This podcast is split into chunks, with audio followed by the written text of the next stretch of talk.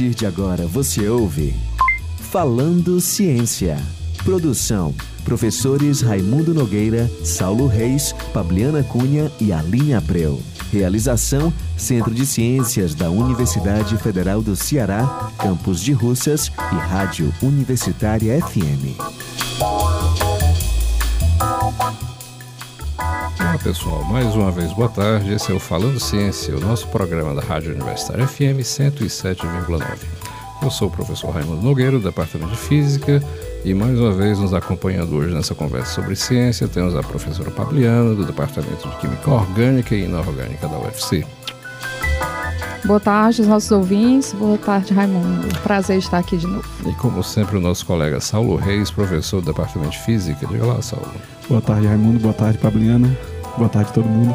E hoje aqui, né, confirmando sua presença mais uma vez, a professora Aline, do campus de Russas, da Universidade Federal do Ceará. Diga lá, Aline, tudo bom? Tudo bem. Boa tarde. Boa tarde, professor Raimundo, Fabiana, Saulo. Boa tarde a todos os ouvintes. Bem, hoje nós vamos ter uma conversa bastante interessante. O tema é a energia dos ventos, entendeu? E para falar sobre esse assunto, nós trouxemos aqui a nossa convidada super especial, a professora Adriane Goraeb, do Departamento de Geografia da Universidade Federal do Ceará. No Falando Ciência de hoje, a gente vai ter uma historinha aqui contada pela Fabiana sobre a energia dos ventos. Depois a gente vai bater um papo com a professora Adriana Goraeb, do Departamento de Geografia Uh, e por último, a gente vai conversar um pouco sobre um filme onde um garotinho usa a energia dos ventos para mudar um pouco a realidade da sua, da sua comunidade. E para aqueles que quiserem fazer alguma pergunta, algum comentário, por favor, entre em contato através do e-mail falandociência.gmail.com. Era uma vez na ciência.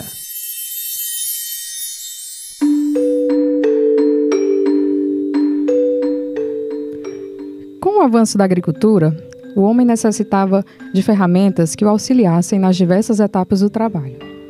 Tarefas como a moagem de grãos e bombeamento de água exigiam cada vez mais esforço braçal e animal. Isso levou ao desenvolvimento de uma forma primitiva de moinho de vento, que transformava a força do vento em energia mecânica. O primeiro registro histórico da utilização da energia dos ventos foi para o bombeamento de água e moagem de grãos, através de cataventos, na região da Pérsia, por volta de 200 a.C. Acredita-se que antes da invenção desses cataventos, a China, por volta de 2000 anos antes de Cristo, e o Império Babilônico, por volta de 1700 a.C., já utilizavam cataventos rústicos para irrigação.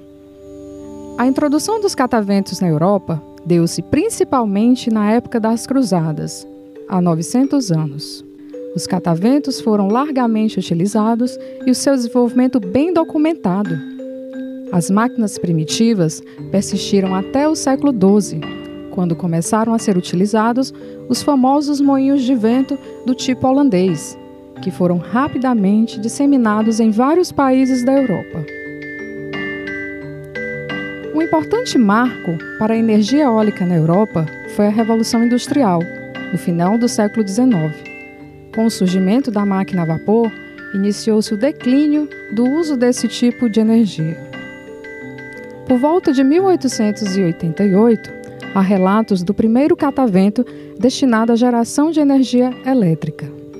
Esse foi um momento marcante na história, pois utilizou-se a força do vento para gerar energia elétrica. Com o avanço da rede elétrica, foram feitos no início do século XX várias pesquisas para o aproveitamento da energia eólica na geração de energia elétrica. Um dos primeiros passos foi o desenvolvimento de aerogeradores de grande porte na Rússia em 1931. A instalação das primeiras turbinas eólicas comerciais se deu no início da década de 1980 na Europa e nos Estados Unidos. Desde então, a utilização de energia eólica se expandiu para diversos lugares, chegando também aqui no Brasil, onde a primeira turbina de energia eólica foi instalada em Fernando de Noronha na década de 1990. O crescimento da energia eólica no Brasil tem sido expressivo. Em 2018, o Brasil atingiu o oitavo lugar em capacidade de energia eólica no mundo. Fazendo Ciência.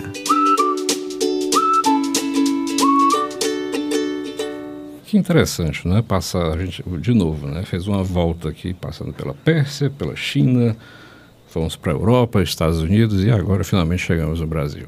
E nós temos aqui para comentar sobre o estado da arte da, do estudo, tanto dos impactos positivos e negativos dessa energia eólica aqui no estado do Ceará e no Brasil, a professora Adriane Goraeb do Departamento de Geografia da Universidade Federal do Ceará. Olá, Adriane, tudo bem? Boa tarde. Seja bem-vinda.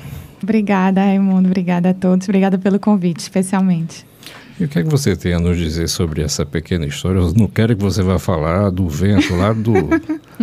tá entendendo? Quando o homem nem era homem ainda. Mas fale do estado da arte dessa forma de energia aqui no nosso país, sua matéria de estudo. Sim, a partir aqui da introdução que foi feita pelo programa, que eu achei muito interessante, eu queria até ressaltar o fato de que, de fato, a primeira torre instalada foi em Fernando de Noronha, mas mais para motivos de pesquisa, como uma situação piloto, digamos assim, de geração de energia, por conta daquela crise do, do petróleo que nós tivemos na década de 90, né? Mas a partir daí é interessante dizer que o estado do Ceará foi o estado que primeiro instalou uma três torres, né, na época, que foram aquelas torres lá do Mocoripe. Você diz do Brasil. Foi o estado que primeiro instalou no Brasil. Certo. E também é um dos precursores da América do Sul e do uhum. Caribe. Então, nós é. chegamos até, até 2016, nós éramos o maior gerador de energia eólica, a partir da fonte eólica do, do, da América Latina e também do Caribe, né? Mas, no, mas foi o estado do Ceará que, em 1998, 1999, então no final da década de 90, instalou aquelas torres eólicas lá no Mucuripe e, de fato, ligou o sistema de energia geral. Então, foi a partir daí que nós começamos a, de fato, utilizar a energia eólica para fins né, de serviço, comercial, etc. No Ceará e, em consequência, no Brasil, né? E, Adriane, é, também a eficiência energética dessas torres é, no Brasil é, é uma das maiores, né? Cerca de 80%, 87%, e, no, por exemplo, nos Estados Unidos chega a cerca de 30%. É, existe um, um, um termozinho técnico que se chama fator de capacidade, e esse fator, em geral, aqui no estado do Ceará, ele gira em torno de mais ou menos 60% por torre, né? Por, por sistema, digamos assim. Mas é, no Brasil, porque que é interessante, o estado do Ceará, nós, nós temos um mapa que a gente chama de mapa dos ventos.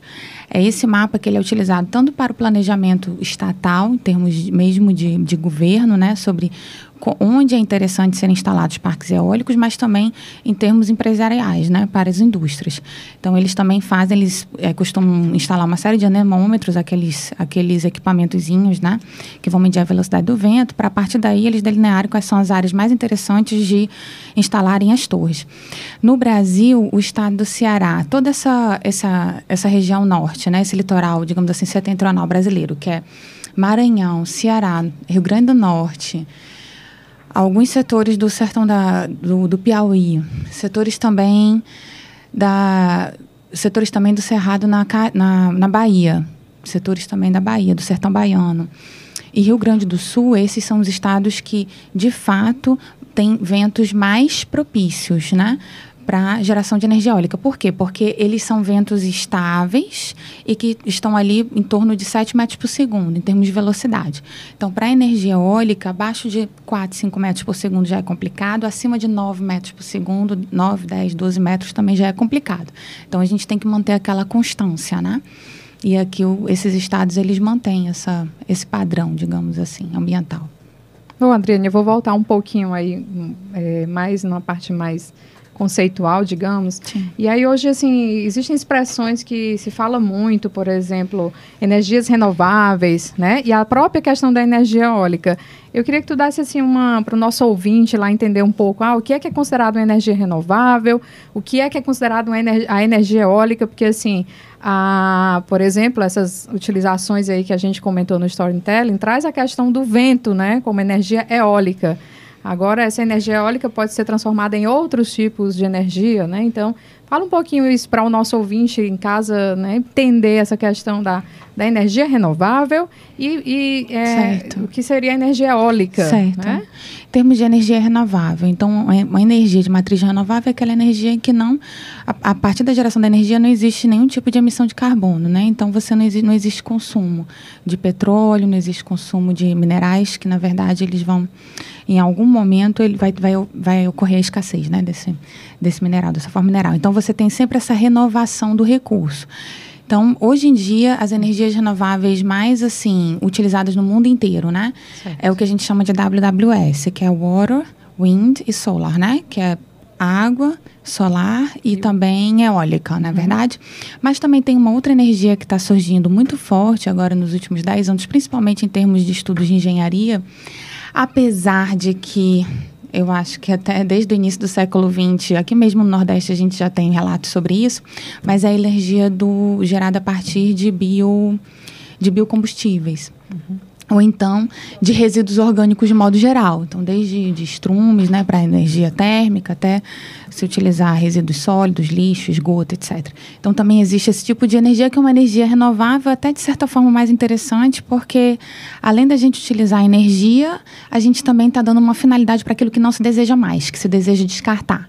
Então, essa, digamos assim, é uma, uma das energias mais interessantes, mas também que hoje ainda existe, ainda existe ainda muito, muito estudo em cima, né? Então, na realidade, existem muitos, muitos projetos piloto, mas que ainda não, não estão efetivamente dentro dos sistemas aqui na região norte nordeste. No sul do país, a gente já André, tem um sistema maior relacionado a isso. Pelo que eu entendo, você, é uma, você, estu, você é da área da geografia física, né? Sim. E que é que, de fato, a geografia física, qual o interesse da geografia física no estudo, por exemplo, dessa energia em particular, que é a energia eólica, que tem a ver com o movimento, basicamente, o movimento do, do planeta? O interesse da geografia, na verdade, é analisar, compreender os impactos sociais, econômicos e ambientais dessa energia na sociedade e também no meio físico. Então, a gente tenta entender quais são os tipos de impacto e qual o nível de percepção e de aceitabilidade dessa energia junto à população. E quais seriam os impactos positivos? Os impactos, bem, os impactos positivos são claro, até óbvios, né? É, são óbvios, mas, é, porque de fato é, ela gera energia, mas, né? Que fora, a gente utiliza para tudo. Fora, fora, o fato de você estar tá usando a energia que seria né, limpa e tudo Sim. mais, existe, por exemplo, o fato de, dessas usinas serem, elas serem pulverizadas, não serem concentradas apenas em uma, em uma dada região, isso leva algum, algum impacto positivo para as diferentes regiões que recebem essas usinas? Sim. Aqui no estado do Ceará, vamos falar um pouquinho mais da nossa realidade, né? Nós, nós temos, de certa forma, nós temos uma, uma concentração e sobre outro aspecto, de vi, outro ponto de vista, a gente pode dizer que a gente tem uma, uma, pulverização, né, digamos, como você colocou. Mas quando a gente trabalha com impacto na comunidade, a gente sempre trabalha no formato de concentração, concentração industrial, né, digamos assim.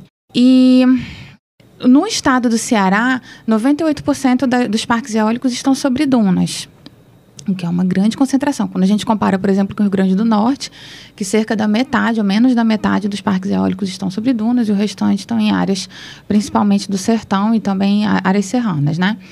Então, nós, nós entendemos na geografia que existe sim uma concentração espacial desses parques. Né?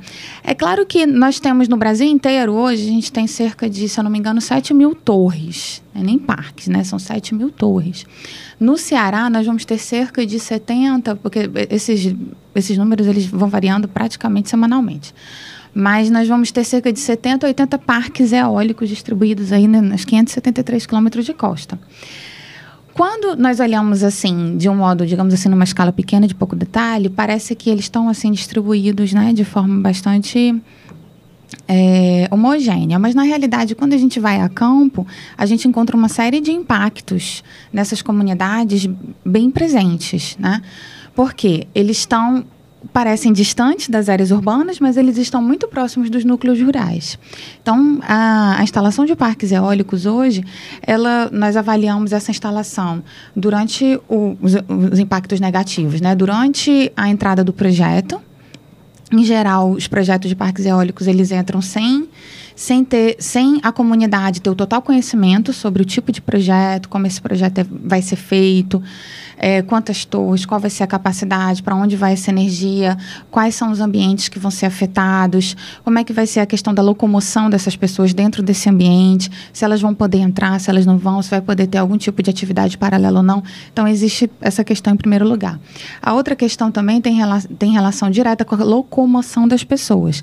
Porque se os parques eólicos estão em áreas de dunas, ou em áreas de praia, ou em áreas de manguezal, em geral são locais em que as pessoas transitam ali diariamente. E principalmente aquelas pessoas que estão vinculadas a a atividade de subsistência naquele território. Então, então pesca, esse, agricultura. Então, basicamente, esse é o tipo de de estudo que vocês fazem. Então, Isso, nós tentamos tipo entender de... quais são todos os impactos relacionados, tanto aquelas comunidades que estão ali próximo daquelas localidades, como também os impactos ambientais. Então, a gente tenta entender também qual o nível de desmatamento, se, aquele, se a inserção daquele parque.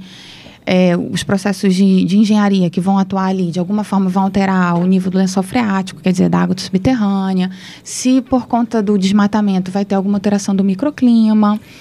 Se por conta da geração ali, do funcionamento das torres, vai ter uma alteração do nível de ruídos, e isso de alguma forma vai afetar a saúde das pessoas. Então a gente tenta entender todo esse processo social sempre, sempre de que intervenção. Eu venho, sempre que eu venho é, ultimamente à Fortaleza, tenho visto ali, porque tenho transitado pela CE 040, que a BR-116 realmente está complicada, e tenho visto ao longo de toda a CE 040 ali, Fortinha, Aracati, é, algum, algumas torres, né, alguns aerogeradores. Sim.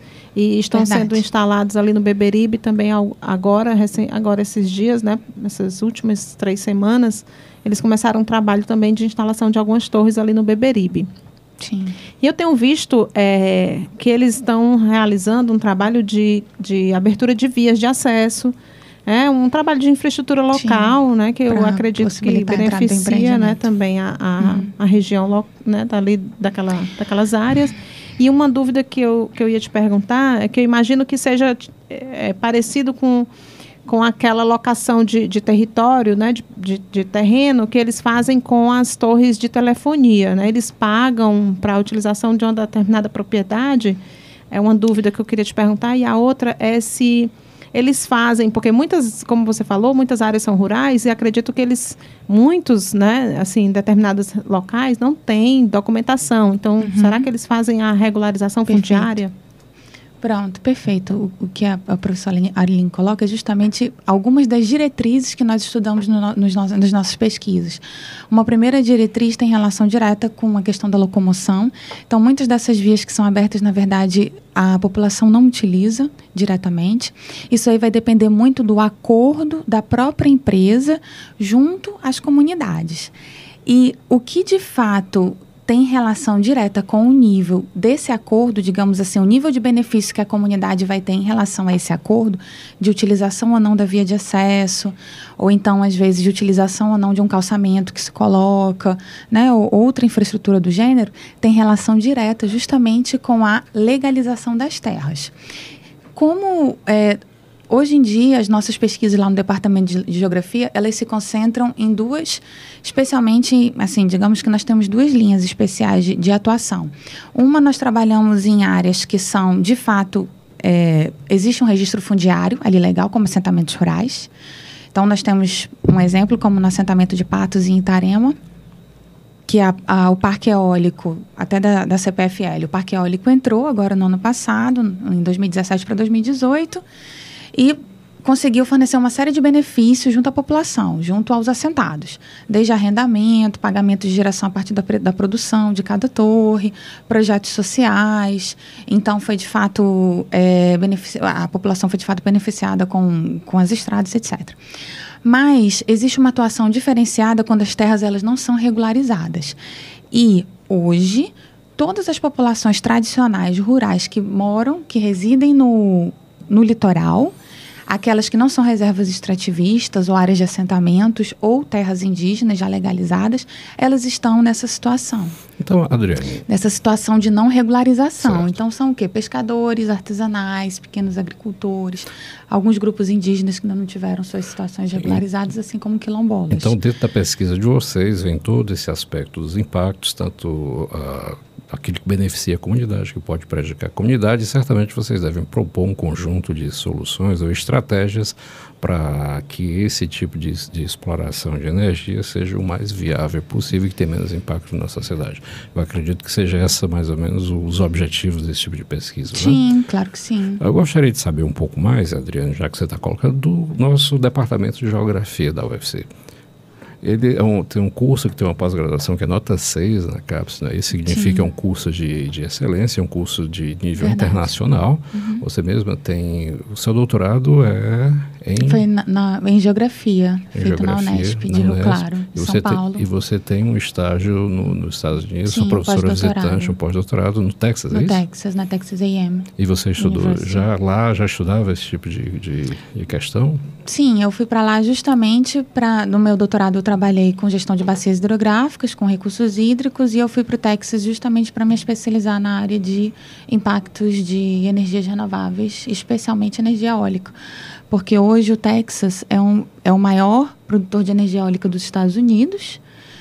Então, nós trabalhamos, inclusive, com avaliação de impactos num parque eólico que fica no município chamado Sweetwater, que nesse parque eólico ele tem, esse parque eólico tem duas mil torres. Então, uhum. se o Texas hoje ele fosse um país, ele estaria entre os dez, né, um dos dez países mais geradores de energia eólica do mundo. E existe, existe, claro, uma universidade lá, o próprio departamento de geografia, né, que existem especialistas nessa área e que eles atuam hoje com a gente no nosso grupo de pesquisa no programa de pós-graduação em geografia. É, Adriane, só voltando um pouquinho mais aí, aí nesse programa normalmente a gente tem procura um pouco de inspiração de vida, né? É, como é que é a tua história com a geografia, só para a gente pensar um pouquinho aí, o nosso ouvinte ouvir a tua história. Como é que você foi parar na geografia? É. é. Ou nesse, nessa área de pesquisa? Em relação, sim, em relação à energia eólica é muito interessante porque nós começamos a trabalhar em 2011 com uma comunidade de pescadores chamada Xavier, que fica no litoral oeste do estado, no extremo do litoral oeste do estado, já chegando no Piauí. E essa comunidade só tem 21 residências, 66 habitantes. É uma das comunidades tradicionais ainda que, de fato, ela, ela ainda mantém todas as suas atividades ainda de subsistência relacionadas à terra e às questões naturais muito fortes. E em 2009 entrou um parque eólico, na época era o, maior, o segundo maior parque eólico do Brasil. Então, o primeiro parque eólico no Brasil foi instalado no Rio Grande do Sul e o segundo foi aqui em 2009, da Praia Formosa. E esse parque eólico até hoje tem 50 torres, gerando 104 megawatts, né, de energia, e ele foi instalado exatamente a 200 metros dessa comunidade, uma comunidade cujas pessoas, a maior parte delas, não conhecia nem mesmo Camusim, que é a sede do município.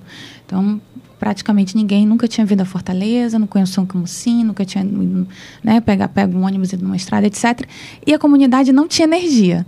Então, foi muito interessante, né, de certo ponto, claro, muito dramático, porque a comunidade, apesar de ter um parque eólico que na época os jornais diziam que abastecia, ele era capaz de gerar 10% da energia do estado de Ceará, que o estado de Ceará consumia, a comunidade de 66 habitantes que vivia a 200 metros não tinha energia e ficou sem energia por dois anos.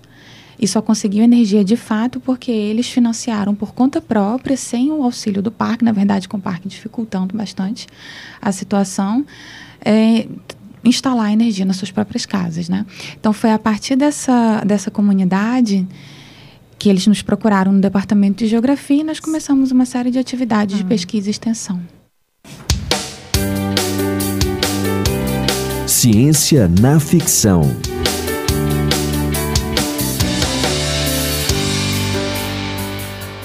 Esse é um assunto tão interessante e relevante que quando você vai para o mundo da ficção, tanto da literatura e do cinema, geralmente as perspectivas são catastróficas. Né? Quando você vê o planeta Terra geralmente destruído, todo mundo precisando de água, as pessoas procurando uma série de uh, outras fontes renováveis de energia, porque geralmente o ser humano já destruiu a Terra e fica aquela situação toda. Mas, tirando esse tipo de filme catástrofe, uh, recentemente tem um filme até que é bastante uh, peculiar que trata desse tipo de situação, não é isso mesmo, Saulo? Sendo fazendo essa. É isso aí, foi por indicação da professora Adriana, né? Eu, eu descobri um serviço de streaming muito popular na internet, o um menino que descobriu o vento, que conta a história de um rapaz. O que... menino descobriu o vento ou o serviço de streaming? Eu não entendi. Eu descobri, através da dedicação da professora Adriana, um filme de um menino que descobre o vento. Ah, tá certo. É um menino que faz bastante força para se manter na, na escola e ele acaba vendo como possibilidade de tentar mudar com a, a situação financeira da vila dele, a construção de um pequeno moinho de vento aí. E é bem interessante. Eu queria que a, que a professora Adriana comentasse um pouco o, o, o filme, né? E as impressões dela como uma pessoa que estuda a, a energia eólica. E também colocar, de alguma forma, o filme passa uma visão positiva e como e, né, de um impacto Sim. positivo e como aí um pequeno pequena gota de esperança aí. Sim, eu, eu assisti, na verdade, esse filme menos pensando na questão eólica, mais pensando nessa questão mesmo de mudança de vida, né? Da educação, como as, como as pessoas mudam, né? Através do conhecimento. E de- realmente esse... E eu também eu, eu acho muito interessante porque num dos projetos que nós trabalhamos lá no Departamento de Geografia, justamente com o projeto Nexus, que agrega, né, interrelaciona as três seguranças hídrica, alimentar e energética. E no filme a gente consegue ver isso de modo bem claro, Exatamente. porque ele constrói essa torre eólica para conseguir gerar energia e trazer poder água, né? alimentar, alimentar, alimentar o- a, a bomba, o motor Isso, de água pra- que, que, que puxa a água do poço. Isso, exatamente. Puxa a água do poço para para irrigar, né, a plantação, porque é numa época de seca, né, e eles sabem que vai passar aí um, um tempo aí sem chover. E eles não tinham também nada guardado, né, porque já tinham doado para outros países, né. Então, por conta disso, eles, ele acaba encontrando esse, essa forma. Agora a gente vai dar uma dica de um livro que foi publicado aqui pelo Departamento de Geografia da UFC, não é isso? Isso, é a professora Adriane e está no, dos organizadores, né, professora? E o título é Impactos Socioambientais da Implantação dos Parques de Energia Eólica no Brasil. Fica a dica, hein? E o nosso papo da segunda-feira termina aqui agora, né? Para você acompanhar o nosso programa, você se liga na Rádio Universitária FM 107,9 às 14h30, toda segunda-feira estamos no ar. Nosso conteúdo também será disponibilizado no site da Universitária FM, radiouniversitariafm.com.br. Muito obrigado a todos, obrigado a Fabiana, ao Saulo, ao Aline e, em especial, muito obrigado, Adriane, pela excelente conversa e esclarecimento. Né? É um assunto que realmente é muito interessante e dá pano para muita manga para a gente discutir. Tá certo? Uma boa ventania a todos e até mais. Você ouviu Falando Ciência. Produção: professores Raimundo Nogueira, Saulo Reis, Pabliana Cunha e Aline Abreu. Realização: Centro de Ciências da Universidade Federal do Ceará, Campus de Russas e Rádio Universitária FM.